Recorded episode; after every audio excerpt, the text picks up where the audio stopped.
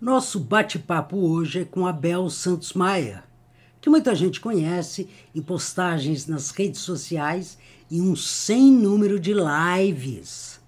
Abel é uma militante da literatura para todos, militante na formação, transformação e manutenção de jovens leitores. Como sabemos que escrita e leitura são irmãs de sangue, este podcast Acelera Texto ganha muita relevância.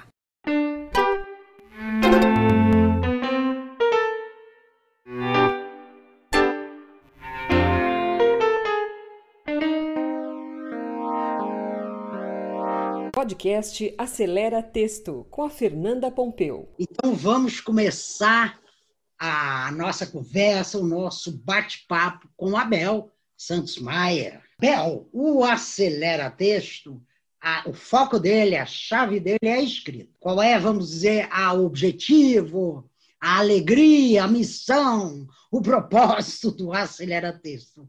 É estimular os escribas, principalmente os escribas das redes sociais, dos ambientes digitais.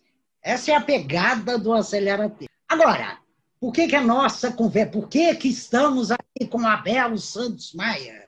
Porque a gente escreve porque existem leitores, né? Se os leitores não existirem, não há razão para a gente escrever. Essa, essa também é uma tese do Acelera Texto. O leitor está no centro.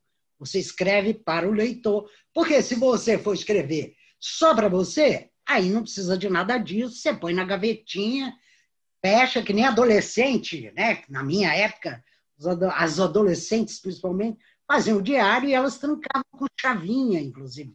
Tinha uma chavinha e elas botavam lá que era para tia, a mãe, a avó, o pai, o irmão, ninguém ter acesso àquelas confissões e tal. Esse é o famoso diário. O que, que eu vejo? Eu vejo que você é uma militante da leitura uma militante de formador, né? uma militante na formação de leitores, de novos leitores, de jovens leitores, né? e de leitores de literatura. É assim que eu vejo, que eu vejo pelo menos o seu trabalho. Então, a minha, a minha primeira, vou perguntar, né? mas isso vai ser um bate-papo, mas a minha primeira pergunta é, Bel, é possível formar leitores? Fernanda, primeiro que alegria estar tá aqui nesse bate-papo com você. É sempre uma honra. Você sabe que eu sou sua leitora, estou sempre lendo, colocando coraçãozinho e espalhando tudo que você produz no Acelera Texto.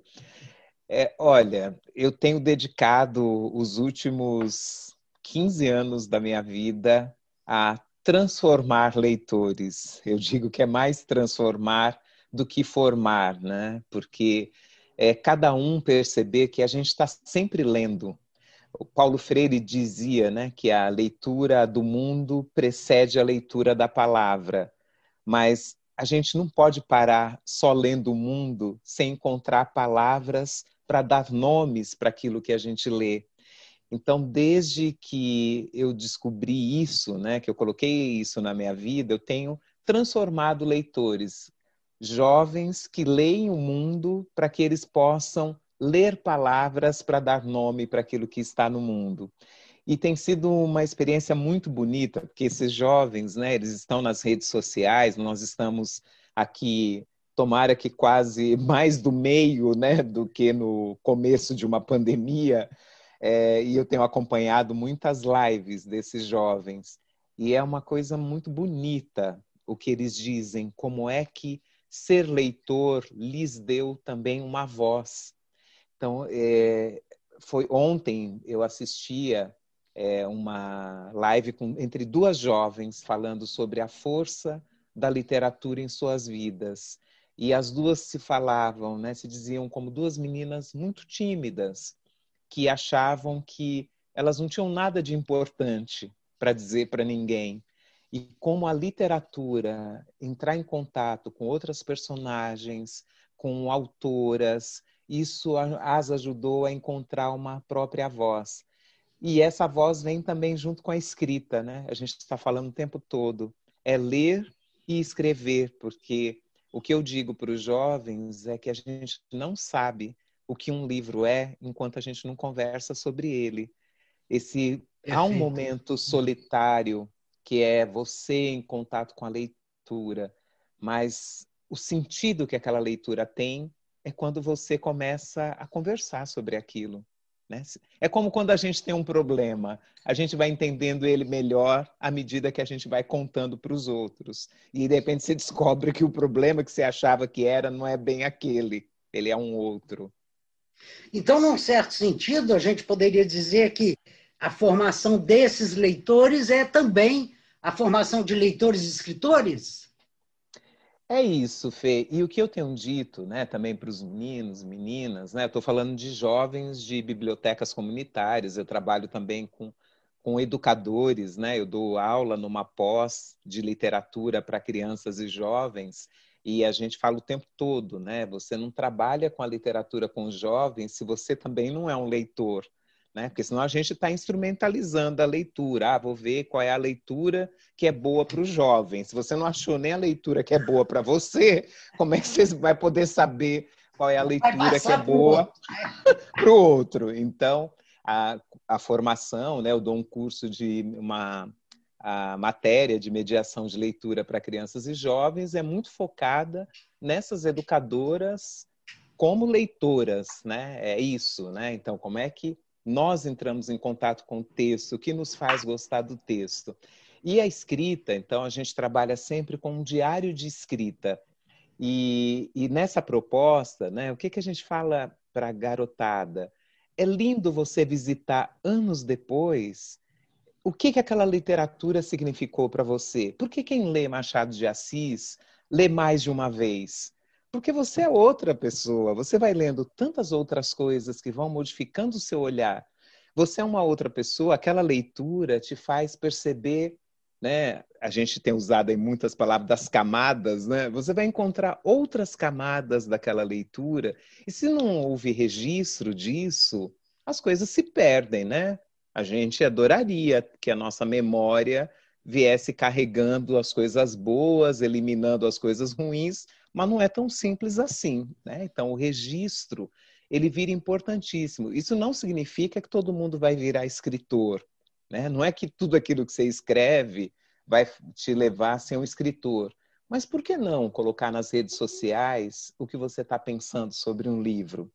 Isso sempre envolve outras pessoas. Então, os jovens eles têm se habituado né, a fazer esses dois movimentos: escrever um diário de leitura e aí eles vão percebendo como é que cada leitura ela vai acumulando conhecimento, você vai tendo parâmetros para comparar um livro, um gênero literário com outro, uma obra literária de um mesmo autor, de uma mesma autora, com uma outra produção que essa pessoa fez.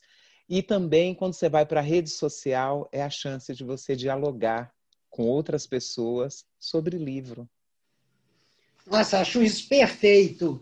Inclusive, essa ideia, porque essa é uma ideia que eu também ah, concordo muitíssimo, que ah, essa mudança, né? Porque antes a gente tinha meio o modelo do escritor, que era um modelo. Quem é o escritor? Ah, o escritor é aquele que publica. Eu acho que isso já ficou para trás, né? Aquele que publica livros, né? Porque isso, inclusive, é uma minoria daqueles que vão publicar livros, né? há uma dificuldade muito grande entre né, você escrever e você ser publicado. E, no entanto, a internet, as redes, elas acabaram favorecendo, elas favorecem, na verdade, que todos, né, é o que eu digo, todos podemos escrever. É esse o mote, né? Todos podemos escrever. E você, ao falar isso, na verdade, é como se você estivesse criando uma turma de resenhadores, né? gênero, inclusive. A resenha é um gênero, né? é de um livro. Então, a pergunta é, Bel, é, vocês pensam em ter um site, algum lugar onde também pudesse recuperar essas resenhas ou não? Essas resenhas ficam espalhadas nas redes? Como é que é que você é, vocês pensam sobre isso ou é algo uh, porque eu também faço essa pergunta porque eu sei que cada vez mais, menos pessoas acessam sites, né? As pessoas estão nas redes, então, mas é, o site continua tendo uma função de ser aquela casa que de repente você vai lá, né, papá, bate na porta e você entra e você tem todos os ambientes lá e tal. Então, só uma pergunta se há essa ideia ou algo que não, que ainda não foi. Pensado. Olha, Fê, tem, tem muitas ideias orbitando, né? Entre eu e os jovens tem 30 anos de distância. Então, né, é, qualquer proposta que a gente faz é sempre um, um encontro, confronto, complemento entre né, uma diferença muito grande, né? De, e eu participo com eles de tudo. Eu leio, a gente se encontra quinzenalmente para conversar sobre obras literárias.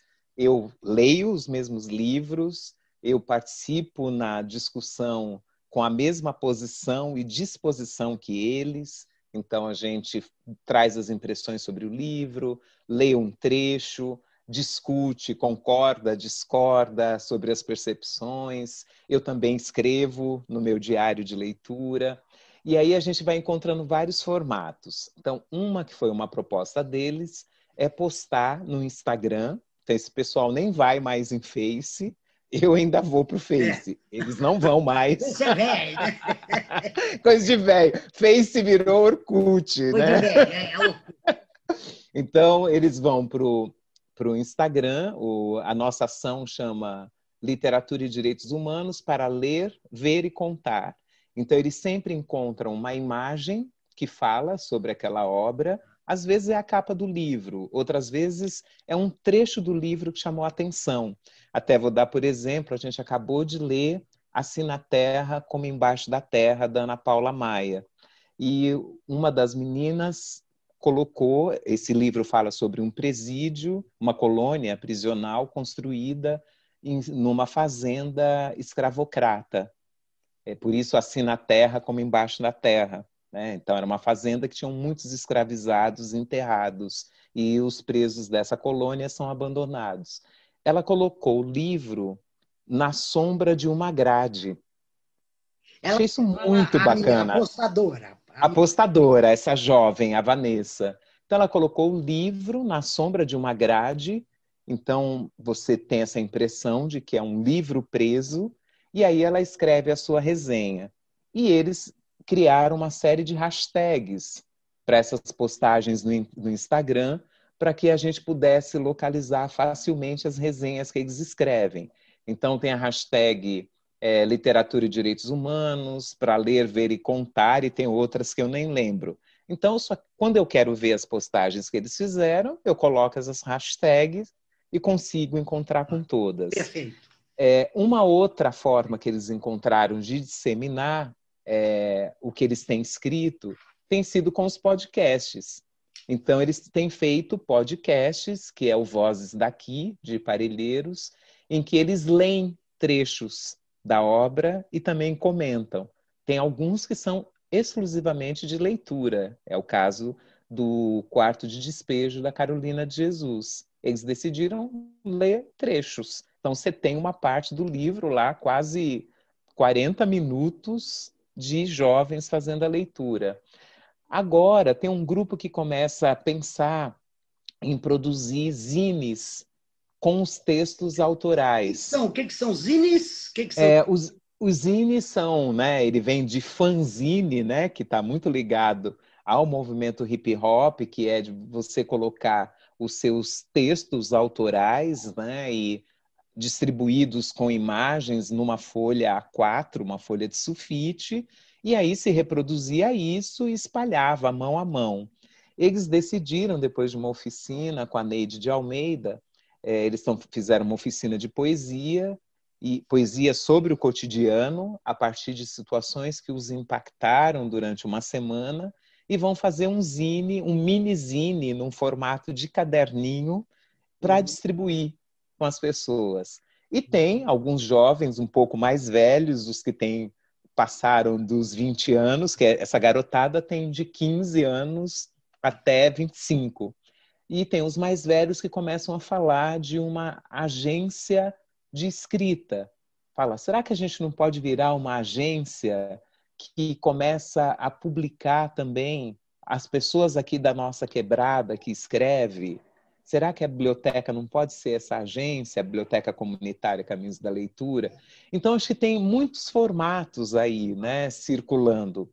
Eu acho que a hashtag é uma boa coisa, assim, a gente consegue localizar o que está sendo produzido. Ah, e aí não precisa de, ah, tem, um, né, tem que ter aquele endereço, você vai chegando nas coisas. Muito legal isso que você está falando, Bel Santos Maia, porque nós estamos falando também de um novo leitor, né? Isso que você diz da diferença de idade, né, entre 30 anos, no meu caso, foi 50 anos de diferença, né? É, sei lá, né? 65. Então, para o garoto de 15, já temos 50 anos de diferença aí, né? Isso que você fala, eu acho muito interessante, do trecho, porque também há novas maneiras de ler. Eu fui criada com a ideia da leitura na sua totalidade. Então, por exemplo, ia ler Dom Casmurro. Você tinha que ler Dom Casmurro inteiro.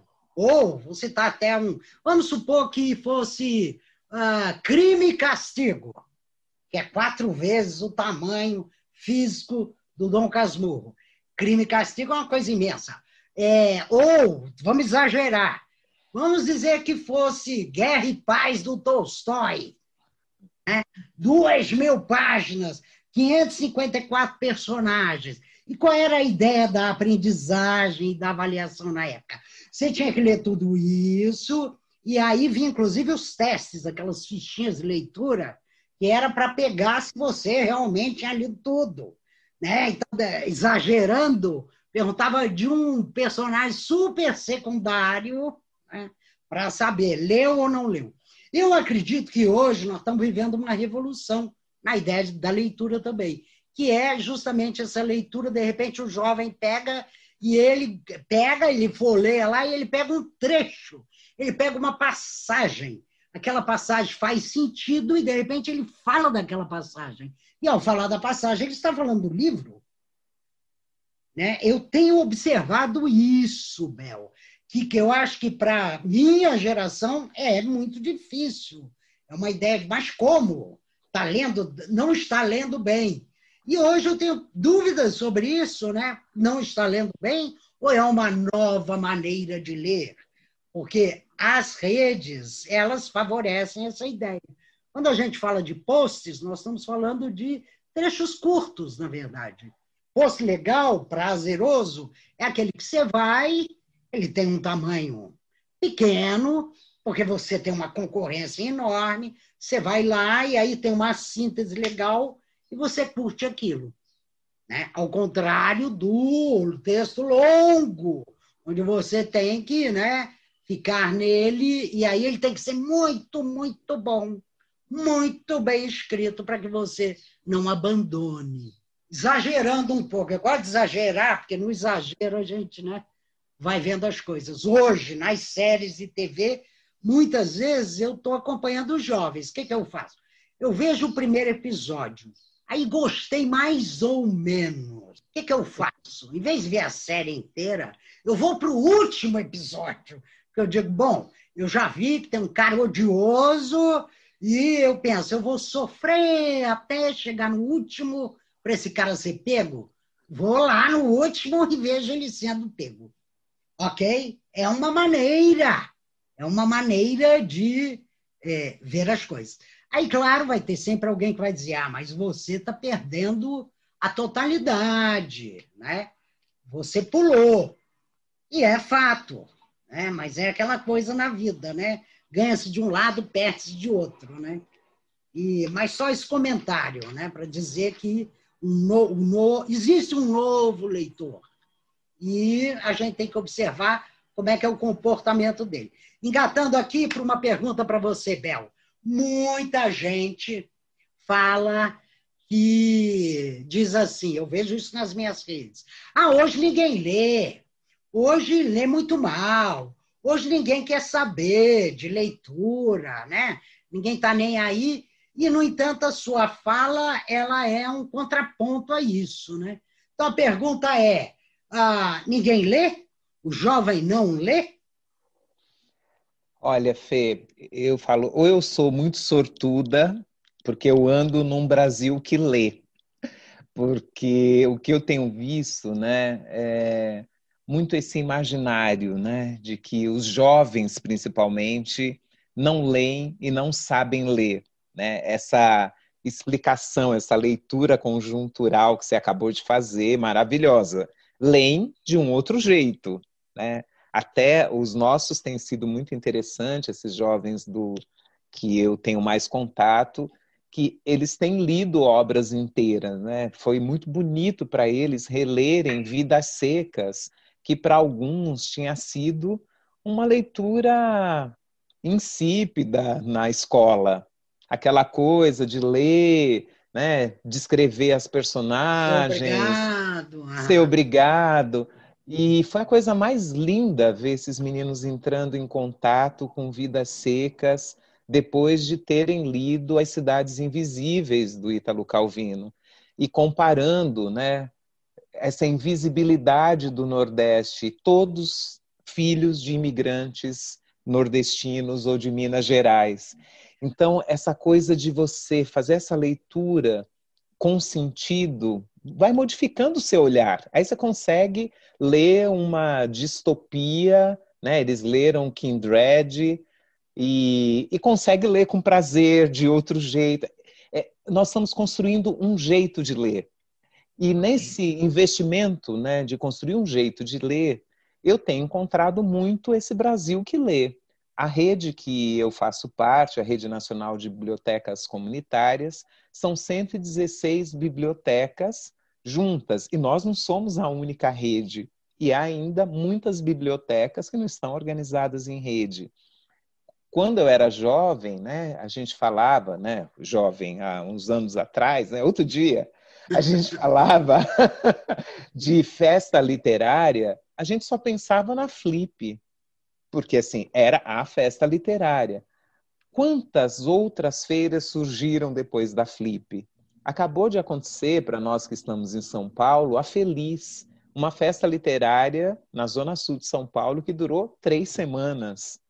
Acontece a Flup. Eu outro dia estava na Flib, a festa literária de Birigui. Então, esse festejar da leitura, isso é algo que tem sido crescente. Quem pesquisa, né, esse Brasil leitor ou não leitor, a, a pesquisa Retratos da Leitura no Brasil acabou de mostrar que nós perdemos 4 milhões de leitores, né? Ela é uma pesquisa aí que vai acontecendo, não lembro agora se é a cada quatro ou dois anos, então, mas foi uma perda de 4 milhões de leitores que nós tivemos. 4 milhões de leitores na classe A. Nas classes B, é, C, D e E, há um aumento de compra de livros. Oh, olha que então, assim, olha que interessante. Então, assim, tem um Brasil que descobriu um lugar na leitura, na leitura literária, e tem contagiado outras pessoas, né? O que a gente tem percebido é assim, para algumas pessoas, a literatura ela pode ser só mais uma forma recreativa, mais uma forma de informação. Para outras, principalmente aquelas que estiveram privadas do acesso à cultura, que seus pais, mães, avós não tiveram acesso, a leitura e a leitura literária viraram a única porta para chegar a outros mundos. E aí, quando você descobre isso, você não quer abrir mão, você quer fazer com que isso aconteça para mais pessoas. Então, por isso, tantos saraus, tantos eventos literários, porque quem descobre isso fala: não, isso não pode ser só para mim, eu quero ter mais gente. Então, esse Brasil que lê está crescendo. A gente tem encontrado mães né, que agora se encontrando com a produção literária para crianças, né, que é essa literatura com mais ilustrações, com textos menores, elas se encontrando com essa literatura estão lendo mais para os seus filhos. Então, você olha nessa mesma pesquisa, o maior número de leitores está na faixa etária de, 8, de 10 a 11 anos, né? ali dos 9 até os 11 anos. Por quê? A escola começa a trazer mais literatura, e a nossa literatura infantil é de altíssima qualidade. Nós temos ilustradores incríveis, textos incríveis, premiados, e começam a falar para os familiares. A leitura é importante. Essa mãe, e é a mãe mesmo, geralmente não é o pai, é a mãe, ela pega essa ideia, aí você começa a trazer na família livro de presente no aniversário, leitura, e aí você tem o maior número de leitores está nessa faixa dos 9 aos 11 anos. Então, o que, que a gente precisa fazer? É continuar para que a leitura no ensino fundamental 2 não seja abandonada pelas fichas de leitura. Então, a gente precisa fazer a leitura chegar, sejam em fragmentos, sejam textos completos. A garotada precisa ler, né? Precisa ler. O que importa mesmo é a, a leitura, né? A leitura. E, e, e você está falando, me fez lembrar, eu sempre trago aqui, eu sempre gosto de falar, daí é, é coisas da minha vida, né? Exemplos. Ah, quando eu era adolescente, ah, a gente tinha pouco dinheiro, né? Quer dizer, não que mais agora, né? Mas era uma família com pouco dinheiro. E então ah, não havia é, possibilidade, por exemplo, não se ia ao cinema, porque não tinha dinheiro para ir ao cinema, teatro nem pensar. Bom, e eram outros tempos, tudo isso era bem mais difícil mesmo de você acessar. Tinha internet, tinha nada disso. E eu hoje acho que ah, eu li tanto, eu fui uma grande leitora, né? Eu falo fui porque eu passava o dia lendo, hoje eu não passo o dia lendo, né? Passava o dia lendo. E tem muito a ver com isso, que era talvez o que eu tinha, era o acesso que eu tinha a essa é, é, ao entretenimento, ao conhecimento, né? Era realmente por meio do livro, né? É, então é interessante você falar isso, porque eu acho que falar, né? Que para muitas pessoas o livro é o que é acessível, é o mais acessível até ou mais, né? Saindo. Às vezes é a única, né? Às vezes, Às vezes a, única, é a né? Única. É, é... E talvez isso até tenha uma interpretação de por que, que essa pesquisa diz que há uma queda, vamos dizer, na classe A e B, um aumento na classe C e D, né? porque a e a B uma possibilidade né, de ah, vou ver série na Netflix, ah, vou ver, uh, né, vou entrar, sei lá. É, ela tem mais, né, ela, a concorrência, ela tem mais concorrência do que propriamente o livro. Interessante isso. Claro, isso aqui são suposições, né? Alguém na certa pode estudar e aprofundar isso, mas estou é, gostando muito dessa conversa porque acho que o que a Bel está trazendo aqui para a gente é o entendimento do que é essa formação. Né? Então, formar leitores não é, como se fez durante muitos anos, fazer campanhas na TV, põe um livrinho lá, ó, quem lê descobre o mundo. Não todos merecendo as campanhas, né? Eu acho que tudo soma, mas não pode ficar só nelas, né? nas campanhas. E também essa modificação, porque muitas vezes a escola, e aí há uma também uma junção entre leitura e escrita, porque a escola também destruiu muitos escritores, não só leitores. Né? Aquela historinha de faça a redação, como foi minhas férias, desde essa bobagem, como foram minhas férias. Né? foi uma droga, né? Aquelas férias, mas desde essa bobagem até o que é pior, que é o desmerecimento, né? a ideia de ah, é, como é que eu vou escrever se os textos que a professora está me mostrando são os textos do Machado de Assis, ou são os textos da própria Maria Carolina, ou seja, de escritores, escritores formados. Então, como é que eu vou vir com o meu textinho ali, que naturalmente ainda é bamba, né? É bambo. ainda, né, é um, ele tem algo de primário. Eu sou, sou uma criança, eu sou um adolescente, né? Não, não... Então, eu acho que também né, destrói escritores e destruiu grande parte dos leitores com essa história das fichinhas, exatamente. Né? Então, que porra, eu tenho que ler, eu tenho que prestar atenção, porque eu vou responder um questionário. Pô, meu, isso é a antileitura, né? A leitura é principalmente um encontro, é principalmente um prazer, e é eu poder livremente, que eu acho que é o que vocês estão fazendo, poder falar o que, que é, que, que vidas secas tem a ver com a minha vida, né? ou com a minha realidade, ou como eu vejo o mundo. Como é que eu aproximo esse texto de uma outra época, né? com a, de uma outra época, uma outra região, com a minha vida. E esse é realmente o, a grande conexão que a literatura consegue, né? é trazer outros mundos para o nosso mundo e a gente poder fazer essa comparação. Bel, então vamos lá, só emendando aqui. Então, vamos falar dos quem é que influencia na leitura, né? Fiquei pensando isso antes de conversar com você e pensei, bom, a família é uma influenciadora, a escola é uma influenciadora, os amigos são influenciadores. Porém, acho que você sabe isso muito mais do que eu. Depende, se você tem na família não leitores, aí ela já não é a influenciadora principal pelo que você está contando, até o contrário. Muitas vezes é esse jovem, esse adolescente que acaba sendo um influenciador. Quer dizer, o movimento é o contrário. Ele leva para a família a ideia da leitura. Isso é realmente muito, muito transformador, né? E, e hoje eu diria, avanço aqui, diria que as redes também podem influenciar muito na, na leitura, no gosto dela, né? etc. E... Sem dúvida. Ah. Ai, desculpa. Não, não, desculpa, eu quero que você fale. Pode concluir. Quem são os influenciadores, Bel? Quem que nos Olha, influencia essa garotada? É, tem, tem uma pesquisadora, uma antropóloga que estuda muito a literatura e a formação de leitores, a Michelle Petit. Então ela diz, né, ela chama de iniciador na leitura. Então ela diz o quanto é maravilhoso quando essa, esse iniciador na leitura é a mãe, porque você traz uma conexão né, pela gestação.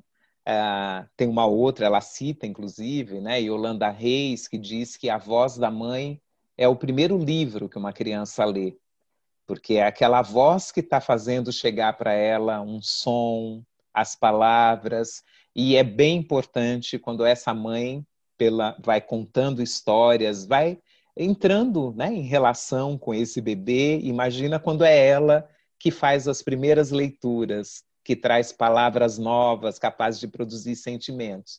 Então, esse é o melhor dos mundos, né? Que a sua mãe seja a sua iniciadora na leitura. Mas, nos lugares em que nós estamos, geralmente são famílias de não leitoras, né? Esses jovens, eles são os primeiros a construir uma estante de livros ao lado da televisão que a família tem. Uhum. Tem sido muito bonito nesse tempo aí das, da pandemia, das várias lives, ver sempre eles ao lado dos seus livros, alguns falando: olha, hoje eu estou na casa de fulaninho, não trouxe o meu acervo, né? A palavra acervo. Isso, é, isso é muito bonito, porque há poucos anos atrás, há 10 anos atrás, eram casas que não tinham livros. E aí, o que tem acontecido? Né? Então, quem é o iniciador nesse mundo da leitura? Eu tenho falado sempre, né? Qualquer um de nós pode ser o iniciador. E esse iniciar, ele vai se dando de várias formas. Desde quando a gente manda um WhatsApp para alguém, né, e você conta para assim, você não sabe que eu li ontem. Não é assim que a gente conversa sobre as séries, sobre tudo. Você mesma usou um dia uma expressão numa reunião em que nós estávamos, que a gente precisa ser fofoqueiro de boas notícias, né? Nós estávamos falando dessas fofocas. E eu tenho falado assim, a gente tem que ser fofoqueiro das boas histórias contidas nos livros. Uhum. Então a gente precisa fofocar sobre livro. Então quando a gente conversa, eu tenho tem acontecido muito isso comigo porque os meninos e meninas né, das bibliotecas, eles leem muitas coisas que eu indico, mas tem horas que eles se encontram com outras leituras e é muito bacana. Eles me mandam no WhatsApp assim, Bel, você não sabe o que eu estou lendo. E aí manda a capa do livro, manda áudio com trecho do livro. Isso é um jeito de influenciar a leitura. Eu fui atrás de um, de um livro de um artista plástico, porque um jovem me falou: Nossa, isso tem muito a ver com a sua pesquisa de mestrado. Eu fiquei pensando que tem a ver. E eu fui atrás, tinha mesmo a ver. Era alguém falando sobre o movimento, sobre a mobilidade de palavras, que é um assunto que eu pesquiso. Então, a gente pode influenciar na conversa, quando você faz essas conversas, e nas redes sociais, né? Isso de se colocar diante de uma estante de livros é um jeito, porque os seus amigos começam a olhar o que, que você está lendo, né? Isso tem sido normal. Os meninos têm feito muito isso. Eles falam assim. Tem um amigo até que um amigo, o Lázaro Ramos, né? Não é meu amigo, é colega. Nós fizemos uma live juntos e, e, a live que nós fizemos juntos, nós dois estávamos na frente de plantas e alguém falou: nossa, que interessante vocês em contato com a natureza e não na frente de livro. Ele falou, porque eu não aguento mais fazer live e depois as pessoas ficarem me dando dica de outras coisas que eu tenho que ler. Ah, eu vi na sua estante que você está com um livro tal. Então, assim, isso é muito bacana, porque assim, até as nossas fotografias, né? Então, quando os meninos falam para ler, ver e contar, então o que, que significa você tirar uma foto no parque lendo? Você está dizendo que o livro tem um lugar na sua vida, inclusive no seu momento de lazer. Quando você coloca lá um trecho de algo que você está lendo, comigo acontece, eu faço muito isso. Se eu estou lendo um livro que é legal, eu vou lá no Instagram, no Face, coloco um trecho, coloco a dica do livro, porque tem muita gente que me segue. São mais de 3 mil pessoas que me seguem. E se aquilo é bacana, tem que fofocar mesmo. Eu quero ter mais gente para conversar sobre aquilo. Então, as redes sociais, eu não tenho dúvidas, Fê, é, é um grande, uma grande influenciadora desses novos leitores. E pela imagem também, né? É o texto. Pela imagem. Mas é a imagem. Essa atitude de, de leitor, né? Você é alguém que já viajou pela Europa também, como eu já viajei. E para mim, uma das coisas que me impactaram muito nas primeiras viagens era ver pessoas lendo dentro do trem. Que não era uma coisa que estava presente na minha vida. Eu venho de uma área periférica de São Paulo. No ônibus, todo mundo estava sempre dormindo. Porque assim, tá todo mundo exausto. Nunca eu tinha visto ninguém lendo. lendo. Eu também não abria livro para ler e ainda mais em trajetos esburacados, cheio de curvas. E quando eu cheguei a primeira vez na Europa, eu vi aquele monte de gente com livro aberto, sabe? Não demorou para eu também ter sempre o meu livrinho na bolsa para abrir quando eu estava dentro do trem. Ou seja, você foi influenciada, né? Eu fui influenciada. Foi, foi influenciada. É isso. Então, acho que essa atitude, você ter meninos periféricos, né, que vivem nas bordas da cidade, se fotografando com livros, colocando trechos literários, eles estão influenciando outros, dizendo: olha, isso é para gente também. Muito bom, muito bom. Nós estamos aqui com a Bel Santos Maia, né, que está nos brindando aqui com muito conhecimento e experiência, né?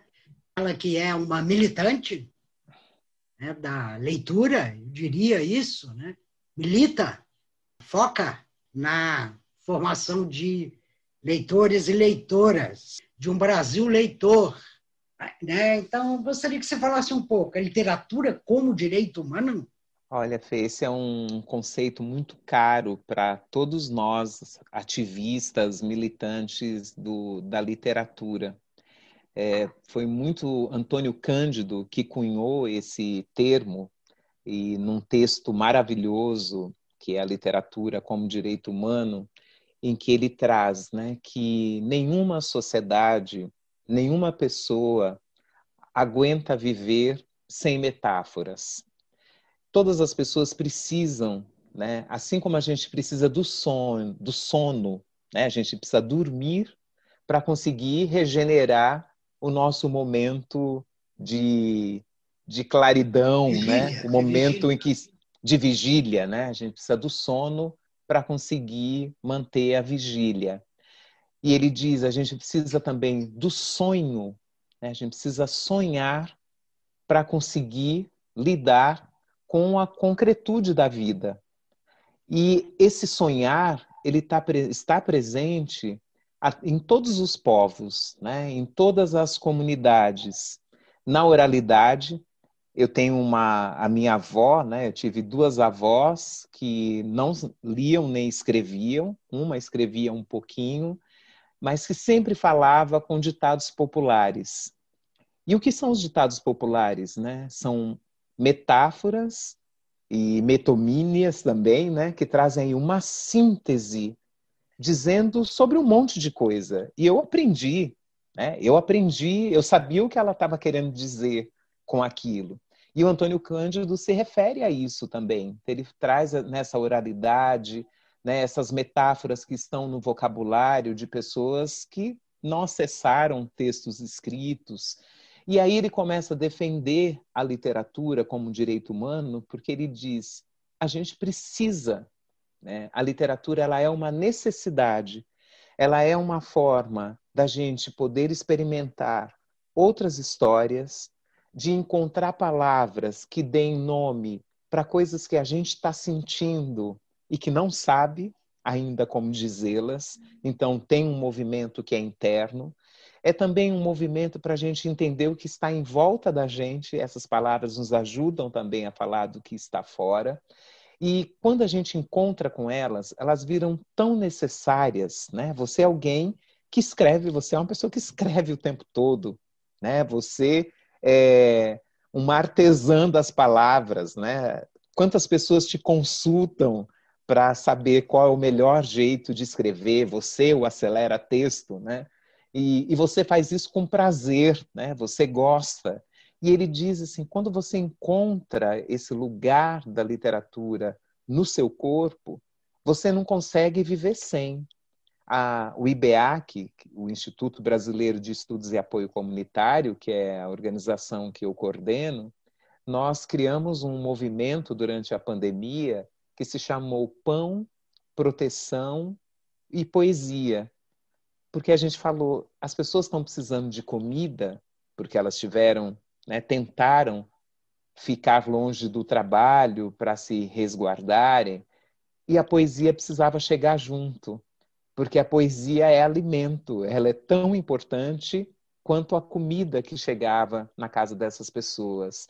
Então, a defesa do direito humano é a, po a poesia, a literatura, ela tem para nós como um princípio uma frase que está lá no texto do Antônio Cândido. Se ela é importante e essencial para mim, se eu não consigo viver sem ela, eu não consigo achar que as outras pessoas possam viver. Então, por isso, eu tenho investido tanto tempo, né, bastante tempo mesmo, para que outras pessoas percebam, né, que bem é esse da gente acessar histórias, acessar as palavras, conseguir entender aquilo que está escrito. Isso abriu mundos para mim. Estou sendo até entrevistada pelo Acelera Texto por causa disso. Então, isso não pode ficar com poucas pessoas, não pode ser privilégio tem que ser direito. Então, todos os esforços nós temos que fazer para que esse direito seja garantido para mais gente. Para mais gente. Perfeito, Bel. Bel é uma pessoa que fala com poesia, né? A fala dela é uma poesia. E isso é muito, muito bom. E perfeito, Bel. Acho que essa ideia é uma ideia que ficou clara, né? A literatura como direito humano, né? A literatura como ah, algo tão essencial quanto comer, né? É, o feijão e a poesia, né? É... A literatura e a prosa, é mais ou menos isso. Tem que estar no prato, né? Tem que estar na cesta básica de cada um de nós. Então tem que estar e com qualidade, né, Fê? Acho que isso que é uma coisa é, porque por um tempo você chegou a falar um pouco dessa história das campanhas, né? As campanhas muitas vezes é achar né, que ah, para quem não tem nada, qualquer coisa serve. E quando a gente fala do direito humano à literatura, a gente está dizendo quem menos tem precisa do melhor. Quem não é leitor não vai se tornar leitor com um resumo Porcaria. de uma é. historinha, é. com uma ilustração sem qualidade. Ele precisa da diversidade da ilustração. Né? A obra de arte não é não existe unanimidade, né? Você nunca vai encontrar uma obra de arte que vai agradar todo mundo. Por isso a gente precisa da diversidade. Então, quem, quem não tem livro, precisa ter um monte de livro com diferentes tipos de escrita, com diferentes gêneros literários, até a hora que você vai encontrar um livro para chamar de seu. Então, é isso que a gente tem procurado fazer. O direito humano à literatura ele está muito colado com essa com a diversidade. E muito é, obrigada e essa diversidade é que trará a qualidade, né? Inclusive a, a escolha, exatamente, o direito à escolha que nas escolas, de repente, não, é José de Alencar. Nem todo mundo né, vai gostar do José de Alencar. Tem gente que vai gostar, mas tem gente que não vai gostar. Então tem que ter mesmo essa variedade. E hoje eu acho que a gente já cresceu nessa discussão já entendemos que essa variedade também ela não é numa chave só. Então não é a variedade só entre escritores homens, né? é entre escritores homens e mulheres não é a variedade só entre escritores e escritoras brancos e brancas. É a variedade entre escritoras brancas, escritores brancos, escritoras negras, escritores negros. Né? É, é a, a variedade entre jovens escritores e velhos escritores. Eu acho que isso também é interessante, porque abriu né, esse mundo e essa ideia é, que nem aquela história que tem muita gente que diz, eu às vezes escuto os músicos que dizem, não, é, você tem que ouvir de tudo. Né? Eles têm toda a razão. Se você realmente quiser ter uma formação musical, vai ter que ouvir de tudo, né? De Beethoven ao que se chama música brega, né? Eu não gosto do termo, mas é assim que falam. Você vai ter, você vai ter, né? Para inclusive formar o seu próprio gosto musical. E o gosto literário, porque existe um gosto que é formado, e também seja feito assim, com a variedade. Então, isso aí, nossa, eu acho que aprendemos bastante aqui com a Bel, né? muita coisa para refletir. A Bel sempre traz uma profundidade, isso é legal, né? Porque às vezes a gente fica muito ligada na comunicação, ah, tudo tem que ser comunicação, e isso, às vezes, faz com que a gente tenha uma certa superficialidade, né? Porque, ah, eu quero comunicar, então tudo tem que ser dois mais dois igual a quatro. Quando a gente sabe que a vida, a literatura e a poesia, muitas vezes é dois e dois igual a cinco. Muito legal essa conversa que a gente teve aqui, Bel. Eu acho que muita gente vai aproveitar e sentir prazer. Então, meus agradecimentos aqui, viu, Bel? Meu grande obrigada. Fê, eu que agradeço muito, porque é uma delícia conversar com você e uma delícia conversar sobre literatura. Eu aprendo muito, a garotada tem aprendido muito com você, porque quem escreve também quer escrever cada vez melhor e também saber usar a gramática, isso tem sido importante. Mas, por enquanto, a gente fala assim: olha, é melhor escrever errado a coisa certa do escrever certa a coisa errada. Então, escrevam. Depois a gente aprende a escrever direito e acelera texto tem nos ajudado a fazer isso. Obrigada, foi uma alegria conversar com você.